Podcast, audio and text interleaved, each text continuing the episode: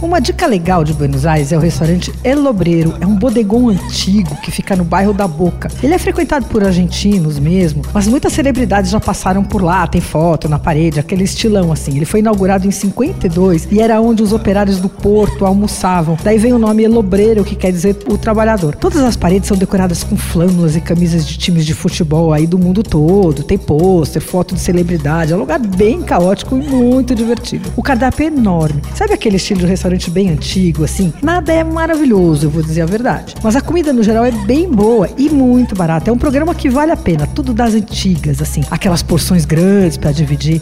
Olha, para começar tem uma tortilha de batata ótima, simplona, um tamanho de um prato de sobremesa, super bem feita. Sabe quando você corta o ovo escorre um pouquinho? Isso aí é indício de que a tortilha foi bem feita. Uma das especialidades desse lugar cultuadíssimo em Buenos Aires é a berinjela em escabeche. É um tipo de conserva em vinagre, uma receita espanhola uh, bem clássica, assim. Outra coisa famosa é o matambrito. Sabe o que é matambre, né? É um enrolado de carne, é um corte que eles, é um corte magro que eles tiram entre o couro e a costela do boi. E ele é enrolado em temperos, tomates, salsinha, tal. É super popular na Argentina. Também tem bife à milanesa, que é outro clássico portenho, e ali vem com queijo, presunto por cima e batata frita, que eles não dispensam batata frita com bife à milanesa. O, a gente não tem mania disso. Aí tem também uns anéis de lula frita, super gostosos, tal, umas massas recheadas e não sei o que, mas essas não precisa pedir não, viu? Fique com as especialidades da casa e com alguma carne preparada numa parrilha que tem no fundo do salão.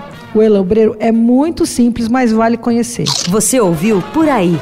Dicas para comer bem com Patrícia Ferraz, editora do Paladar.